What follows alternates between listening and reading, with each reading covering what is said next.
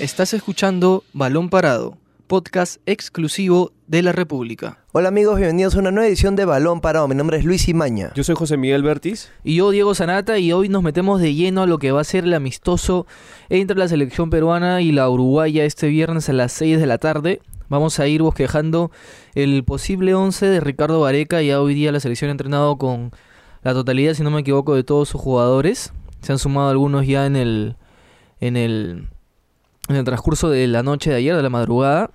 Y ya hoy Gareca va a tener al plantel completo para ir ya analizando y definiendo el posible equipo para jugar en el centenario. Muchachos, ¿cómo están? Eh, bienvenidos y cuéntenme, el 11 prácticamente es el mismo de lo, bueno, de la Copa América, pero sabe por YouTube va a haber algunas modificaciones, ¿no? Sí, ¿cómo están todos? Un poco cansados ya que es feriado, no, no hay mucha gente hoy día, pero siempre comprometidos con la gente de balón parado, con el programa. Sí, es la selección suma una baja muy importante con Yotun, sobre todo por lo que se vio en el partido con Ecuador y después con Brasil. Con Ecuador no estuvo Yotun, estuvo Christopher González. Ajá. Se vio muchas falencias en los en lo que se quería, por ejemplo, en, en el enlace de la defensa a la, a la ofensiva, los pases filtrados. Con Christopher González en ese partido no se vio, a diferencia de otros partidos. En cambio, con Yotun contra Brasil sí se vio eso. Entonces, bueno, Sí, yo... Es una baja sensible. Sí, muy sensible. Él, él sufrió una, una lesión en el partido de Cruz Azul contra América en la jornada 13 del torneo de la Liga MX. Fue retirado a los 81 minutos. Tuvo una, una lesión en el músculo del bíceps femoral izquierdo y por eso se lo convocó de emergencia a Alejandro Jover, aunque no es la misma posición. Yo creo que, claro, se- ¿será, será Edison Flores el, el ideal cambio para, para YouTube? Yo- Ajá, esa creo- es la, la pregunta que hacemos hoy día en yo, el programa. yo creo que sí, yo creo que a diferencia de González, eh, las pocas veces que estuvo Flores en esa posición rindió, yo me acuerdo mucho de lo que hizo en el partido con Nueva Zelanda, en un partido importante a pesar de que el equipo no fue de la misma competitividad de la que puede ser la uruguaya, pero siento que rindió más. Yo creo que también se adecua a, ese aspecto de Yotun. Tiene marca también, al, al igual que Yotun, no tanto como otros jugadores como Tapia. Yo siento que sí se puede adecuar, además viene en un gran momento, viene de jugar 8, 11 partidos con el Morelia en la Liga MX, viene a anotar dos, Está, tiene un buen presente. Ahora, tampoco lo descartaría González, pero yo creo que podría arrancar... González, pri- González también se mete, se mete el 11, se metería junto a Tapia. Sí, O sea, la, la duda es, eh, Edison Flores lo podría hacer mejor que un volante natural, ya sea, por ejemplo, Yosemir Bayón, que es más de marca. Con- Contra Brasil jugó Aquino y jugó Tapia. Aquino también más defensivo. Es que, te- es que ya tendríamos mucho mucho volante de marca. Yo creo que necesitamos un poco Así de se jugó ataque. contra Brasil. Sí, mm, bueno, pues, pero aquí no te- te tenía mucha entrega en el ataque. Bayón ya sería, es muy, muy defensivo. José Miguel, ¿tú qué piensas? Yo creo que no va a arriesgar este Gareca. Porque si es que va a mantener el 4-3-3 o el yo creo que va a mantener el 4 el, el 4-2-3-1. Ah, ¿tú crees que va a regresar a...? Yo Es creo que, que, sí. Mira, que- claro. Lo que pasa es que no creo que arriesgue con Bayón, con Ajuez, que recién los está viendo. No creo que los meta desde, desde el comienzo. Si no, a Bayón le hubiera usado más partidos en la Copa América y lo tenía en la mano. Pues que, por ejemplo, lo, lo- lo que ustedes dicen, una cosa es arriesga- no arriesgarse contra Brasil, otra cosa es no arriesgarse contra Uruguay. Uruguay es un equipo que no se basa en tener la pelota, no ataca tanto como Brasil. Con Brasil no se podía arriesgar eso, tenías que mantener esa defensa, tenías que mantenerte sólido en el medio, tenías que marcar, ahí sí necesitabas más volantes de marca, sobre todo por lo que se vio en la Copa América. Pero con Uruguay yo no creo que se necesite tanto eso, la cosa es simplemente evitar esos contragolpes letales que lo ha caracterizado Uruguay. Por eso yo creo que ahí sí necesitas un poco más de volantes de ataque. Ok, ok, entiendo. Entiendo la posición. Entonces, eh, a ver, eh, ahorita mismo Edison Flores eh, no jugaría de extremo, extremo No. izquierdo como siempre ha sido habitual, sino que Gareca lo retrocedería para hacer de Yotun, que ya lo ha hecho anteriormente, pocas, pero lo ha hecho y ha cumplido. junto a Tapia, que sería el ancla, y Canchita González también mixto, ¿no? Con marca y más juego. Esa sería la volante. Yo creo que por momentos, Diego, y si ya bueno, mantenemos ese 4-3-3, por momentos lo va a liberar un poco a, a Canchita y él tomaría el lugar de, de Flores e- en el otro esquema. Pero si lo vas a mantener a los tres, yo creo que con los tres, Tapia, los tres tienen marca, pero más Canchita y Tapia. Y Tapia. Canchita apoyando en la recuperación y Flores un poco más liberado, Más sueldo Flores. más suelto. Que se tiene un- similares características de, de Yotun, pero Yotun tiene, por ahí, tiene la, por ahí sale más que todo el, el ataque peruano.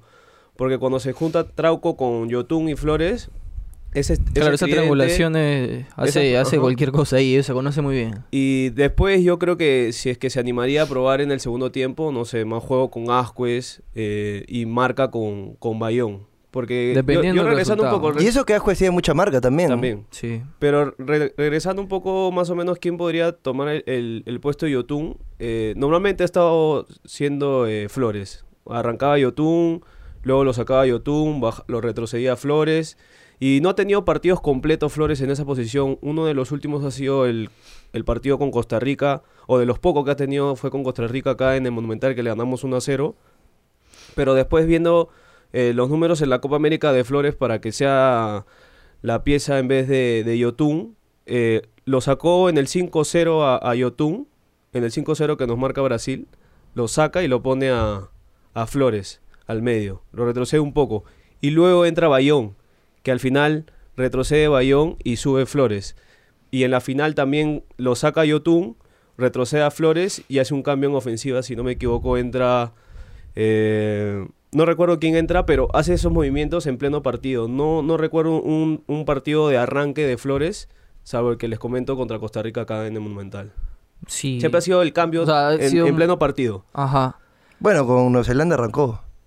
Por eso. Ah, Claro, tú tienes ese dato, yo no, no recordaba ese, pero de los últimos partidos de Flores arrancando en esa posición de Yotun, Claro, son muy pocos. son muy poquitos. Sí, son pocos. contados con las manos, con los dedos de la mano, pero... O sea, nadie puede negar que Flores tiene la calidad necesaria, ¿no? Para, para desempeñarse en esa posición. Si bien él ha reconocido de que se siente cómodo jugando por fuera, no tiene ningún problema de jugar de medio centro. Que Gareca se lo pide y creo que Gareca tiene de alguna manera un poquito más confianza en Flores que un jugador de esa posición natural, ¿no? Que otro que no sea uno que conozca a la perfección. Claro, ese de- yo creo que es la única, la única preocupación, tanto del- de la afición peruana como del comando técnico, el simple hecho de que no ha tenido muchos partidos en esa posición, eh, probablemente por el tema de la costumbre, pero no quiere decir que, que no, que no excepcione, no lo ha hecho hasta ahora y, y probablemente no lo haga en el partido con Uruguay. Con la convocatoria de Hover, yo también me habría la, la posibilidad de que, como Flores entra al medio, podría ser también una variante. Claro, no sé, Hover por se el- libera, tú- se de- libera un ¿Tú- extremo. ¿Tú crees que entre izquierda. ¿Tú crees que entre No, no Yo creo que por no. la- por el llamado de por el llamado de Gareca, o sea, uno puede pensar eso también, ¿no? De que Flores retrocede y que en su momento puede entrar Hover en esa posición de Flores. Claro, miren, ahora eh, ya hablamos un poquito de, de Edison Flores de las Orejas, pero justamente lo que dice José Miguel, él deja un espacio adelante, ¿no? Por la banda. El titular por el lado derecho creo que es Gabriel Costa. Ahora derecho o sí. izquierdo es Gabriel Costa. Parece que lo ha relegado a, y a en su Carrillo. momento también fue Cueva, que a- hay algunos partidos que que Sí, arrancó también al- en su mejor momento él era extremo también. Ajá, también. Y ahora eh, la pregunta también que, que nace es ¿quién va a ser el otro extremo junto con Costa? ¿Será André Carrillo? ¿Ustedes creen que vuelva a la titularidad? ¿O va a apostar por otro como dice puede ser Alejandro Hover? No, yo creo que entre Jover y Carrillo elegiría Carrillo, eh, Ricardo Gareca. Sobre todo porque ya lo, ha tenido todo el, todo el proceso anterior, tiene más partidos. Y, y nunca me voy a olvidar de la Copa América Centenario donde Gareca le dio chances en los primeros partidos a Hover y algo hizo o algo no le gustó a Gareca que lo terminó mandando al banco. Creo que en ese momento no encontraba su posición Hover. Porque los dos partidos que juega en la Centenario eh, arrancó por derecha. Y los últimos años que, que se le ha visto Hover en, bueno, en un nivel bueno ha sido por extremo izquierda. Entonces por ahí también podría probarlo, pero justo con lo, lo que comentabas tú, Luis, si en, ese- en este momento sería Carrillo por izquierda, en este momento. O salvo que quiera hacer una variante, yo no me... no bueno, me- más que nada arrancar por izquierda, por porque siempre izquierda. los alternan, eso Sí. sí. Siempre Y cambian es- de banda. Y en, y en- y en el mismo partido, como lo comentábamos con Flores, que lo cambia de posición también, el izquierdo pasa por derecha y Carrillo pasa por izquierda, incluso Cueva, que arranca detrás del punta, pasa por izquierda. Entonces todos se, o sea, cambian de, de posiciones. Es la idea que siempre Sí, rotando, Gareca, que sean eh, poli- polifuncional, que no se queden en una sola posición, ya sea los extremos de uno para otro o los mismos volantes un poco más para, para las bandas. Y también está Jordi. Jordi Sí, pero sí. Jordi-. Pero es, Lo yo, lo veo poco sí. probable que arranque. A mí me gustaría que tenga minutos, sobre todo por su velocidad y ante los equipos uruguayos que no son tan rápidos como, como lo fue Brasil o Ecuador. A mí me gustaría verlo. Pero Sí. en el segundo tiempo, más que nada. Sí, entonces vamos así. Entonces Costa y Carrillo por los lados. Y ya de delantero centro sí fijo Pablo Guerrero. Sí, sí. de que sufrió un golpe ayer, pero está totalmente recuperado y va a llegar. Claro, a menos que tenga una lesión, no, no creo que lo saque- no creo que no arranquen Sí. el partido con Uruguay. Ahora, eh, eh, el centenario, Uruguay, ¿qué versión de Carrillo vamos a encontrar nosotros? ¿Cuál se imaginan De ustedes? Porque Carrillo- Viene jugando en Arabia, pero sí, a mí, que- a mí no me, no, no, no me, no me alienta mucho el presente Carrillo, el- la competitividad de la Liga Árabe y el hecho de que muchas veces se lo ha criticado por, por su falta de regularidad en, en todo el partido. Espero que... Y le está costando mucho los inicios, ¿no? Como que le cuesta a él Como- meterse en las acciones del partido. como o sea, que no- demora un poquito más que los demás. Demora en calentar un poco. Sí, sí, ¿no? Y es muy obvio, es muy evidente eso últimamente en, en Enle, en sus partidos. Sí, el, el- el problema con Carrillo es que es un poco intermitente. Algunos partidos la rompe, otras no. El Mundial la rompió, menos mal. Esperemos que este sea un, par- un partido donde muestre todo, todo su talento.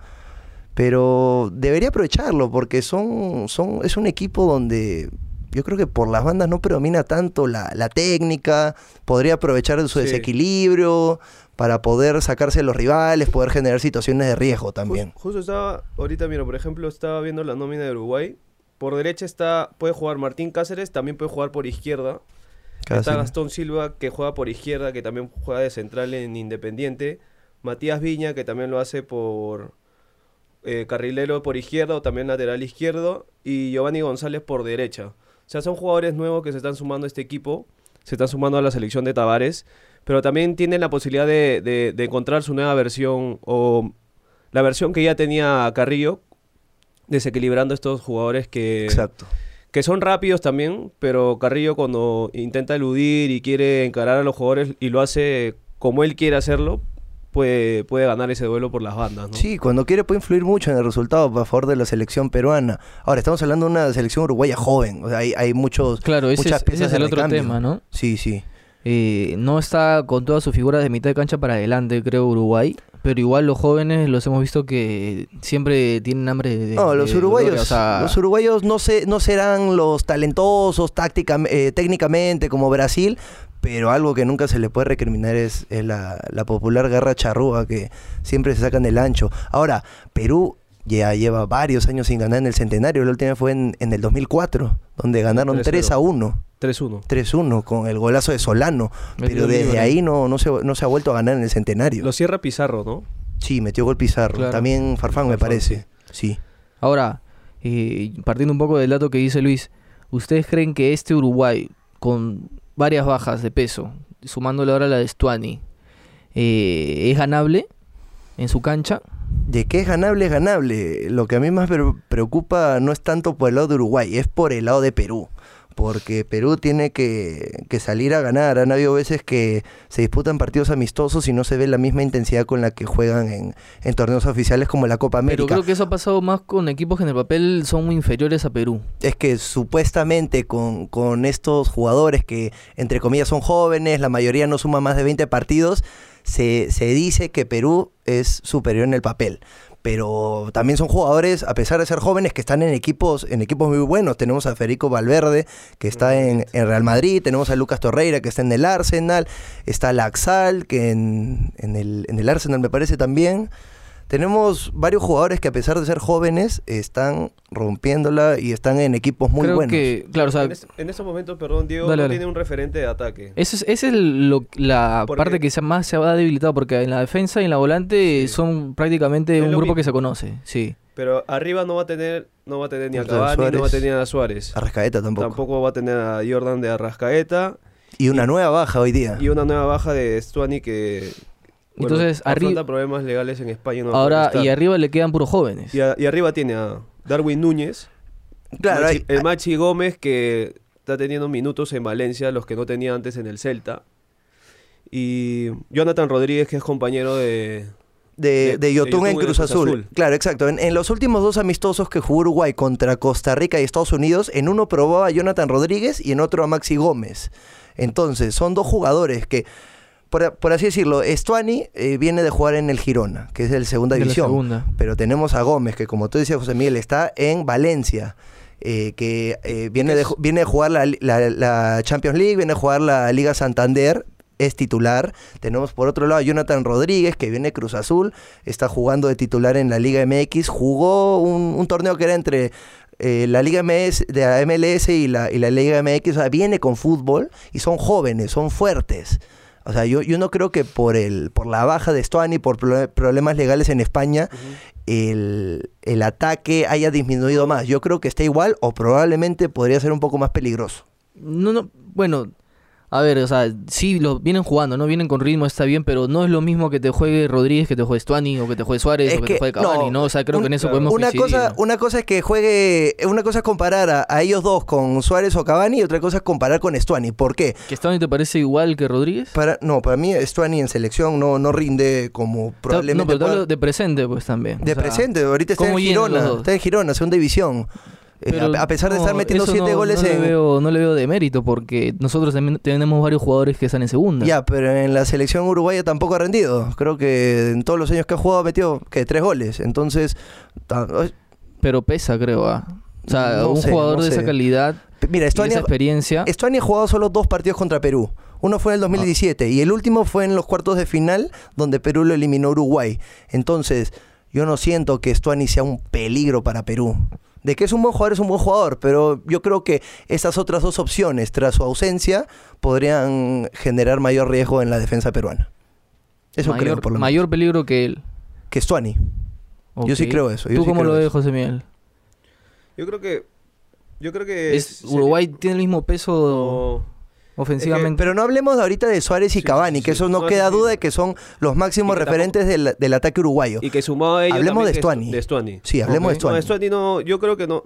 Es un delantero de 32 años que no le. No creo que le lleve tan, tan peligro que, que tener a Suárez y a Cavani. no, que sí, a los dos le das sí. un, un espacio y, y te marcan goles y está. Y, y los números lo dicen. Eh, sí, y los los dos son los lo goleadores de Uruguay. Pero viendo los números de Stuani en la actualidad. Y es casi un, es una situación similar con la de Ruidas que vive en la selección. Sí, se puede decir que, que, sí. que sí, o sea, son do- dos nueve diferentes, pero los goles no, les, no se le ha dado en la selección. Ahora, este Uruguay también tiene jugadores jóvenes como Darwin Núñez, que estuvo en la última... En los últimos Juegos Panamericanos. Panamericanos, creo que estuvo en el Mundial también. Brian Rodríguez goles. también. Brian Rodríguez. Entonces son, son chicos que se van a querer mostrar. Y yo creo que ante esos jugadores que se quieren mostrar y no se tiene tanta referencia, son más peligrosos. Pasó con Ecuador. Se puede decir que no tienen nada que perder. No tiene nada que... Y pasó con Ecuador, que venía con un equipo entre mundialistas sub-20 y jugadores del medio local y algunos referentes. Y mira, la primera que tuvieron. Y se notó un equipo rápido. Y se notó un equipo rápido. Perú eh, tocando el balón. Pero Ecuador en, las en las contras nos dejó mal parados. Y terminamos mal parados. Y se vio en el, en el ataque comenzando el segundo tiempo que me- marcan el gol. Y de ahí se cierran. Ahora, ese equipo no tenía tanta la experiencia que tiene este equipo de Uruguay con Godín, con Jiménez, con Torreira, Godín que con regresa. Bentancur, con Vecino, o sea, son jugadores que ya se conocen. Pero el ataque va a estar ref- refresco y eso le va a dar oportunidad para que estos chicos se muestren. A ver, Y- entonces, en base a eso me dices que, por ejemplo, Carlos Zambrano y Luis Abrán la van a, van a sufrir demasiado con ellos, me está diciendo entonces. No lo van a poder controlar No, a los jóvenes. no- no dan- Yo creo que sufrir, yo creo que sufriría más con ellos que con Stuani. Yo sí creo eso. O sea, la van a pasar mal. No le van a pasar tan No mal. sé no, lo, si- no, lo- no no lo sé ven, si mal, no lo mal. ven- no los ven capaces de poder controlar una delantera nueva en Uruguay, porque Yo- ellos nunca han jugado juntos. Yo creo, no, pero no cambie la palabra. Yo creo que la van, la van a tener más complicado con ellos, con cualquiera de ellos dos que con Stuani. Eso sí. Ya. Que la pasen mal, mal, eso tendrá que verse en el partido. Pero yo creo que. Es que me dicen que al no conocerlos eh, son más peligrosos para ellos, ¿no? Claro, es que de que pueden ser más peligrosos, pueden ser más peligrosos, pero no so- eso no quiere decir que la defensa no los pueda controlar. Suárez y Cavani eran peligrosos en el partido con Perú en el Nacional y Miguel Araujo los pudo controlar. Ajá. Pero eso no le quita el hecho de que puedan generar riesgo. Al final todo se ve en el partido, eso sí. Sí, sí, coincido, coincido con eso. Y justamente sobre la defensa, eh, ¿ustedes qué piensan? ¿Va a ir Abraham con Zambrano o Santa María en vez de Zambrano? Porque Abraham ya es confirmado en la, en la saga. Sí, eh, yo creo que por lo que se vio en los últimos partidos y, y en ese momento Zambrano creo que no estaba ni entrenando en el, en el Dinamo, Dinamo. lo puso. Lo puso. Ahora está entrenando en el Dinamo yo, y siento que sí. Yo creo que la saga sería Zambrano con Abraham, a pesar de que Santa María viene jugando, Viene con, jugando, viene con el Atlas. sí. Me gustaría por lo menos que Santa María juegue unos minutos también. Ok. Pero yo creo que la saga va a ser Zambrano con Abraham. Para seguir dándole confianza a esa, a esa saga que se ha formado desde la Copa América. Yo también me animaría Y que se adapten también que más. se aún. adapten. Pero también viene el caso de que tampoco no tiene continuidad Zambrano. Y eso también vienen prácticamente la defensa viene con, con minutos. Todos, Con- todos. Todos vienen en minutos. Cuando antes se le criticaba un poco a Trauco que no jugaba en su club, a Víncula que al final termina relegado, no juega los últimos partidos de la liga con, con Rayo, pero ahora de los, de los cuatro, Zambrano es el que todavía no ha sumado minutos. Pero yo creo que también, partiendo de lo que dice Luis, va a mantener este, la dupla para que se siga consolidando. Y también me gustaría ver a Santa María que otra vez está retomando, retomando eso, ese nivel futbolístico que se le quiere ver en la saga. Es que en el último tramo de la eliminatoria Santa María estaba consolidándose ahí un poco, en el Mundial también, pero de ahí parece que tuvo un bajón. Sí. Y ahí fue la oportunidad de, bueno, Miguel Araujo en su momento y de ahí Carlos Zambrano. A ver, pero ustedes arriesgarían a Zambrano Arriesgarlo. en el sentido de que, a ver, la delantera de Uruguay son jóvenes, son rápidos de por sí. Y se vio contra Ecuador que Zambrano entró y ni bien entró vino el gol de Ecuador. O sea, y ahora contra estos jóvenes que, como ustedes lo han dicho, de por sí son peligrosos, van a querer mostrarse. En el uno contra uno, Zambrano podría quedar mal parado. Ah, bueno, sí, en, en- en los últimos partidos Zambrano la pasó mal, pero Zambrano ya está entrenando, como, como, como lo vuelvo a decir. Un- una cosa es ir sin, sin un gran estado físico con el que seguramente tiene ahora. Claro, no está jugando, eso también puede pasar, puede pasarle factura, Pero, yo, es otro el de Ecuador, me dice, porque ahora sí, Yo- él ha reconocido sí, que está entrenando físicamente- con el primer equipo. Sí, físicamente está mejor. eh, futbolísticamente, con el tema de los minutos, no, está igual. Pero yo creo que Gareca va a apelar a, a la experiencia que tiene. Y sobre todo que en el último partido con Uruguay, el que estuvo en la saga fue Zambrano. Entonces ya los, ya los tiene ahí, ya los tiene. ¿Lo conoce? Sí, ya los conoce. Bueno, la, la ofensiva es otra, pero yo creo que el equipo en sí ya los conoce. Yo creo que va a optar aún así por Zambrano. Ok, igual vamos a ir eso confirmándolo eh, ya en los próximos días porque ya falta poco nada más para el amistoso y luego ya va a ser la revancha la próxima semana acá en Lima. Nosotros vamos llegando al final de esta eh, edición de feriado en Balón Parado. Poco cansados. Sí, pero acá como siempre, como dijo Luis desde el inicio. Y yo soy Diego Sanata. Yo soy José Miguel Bertis. Yo soy Luis Imaña y nos vemos en la próxima edición. Esto fue Balón Parado, podcast exclusivo de la República.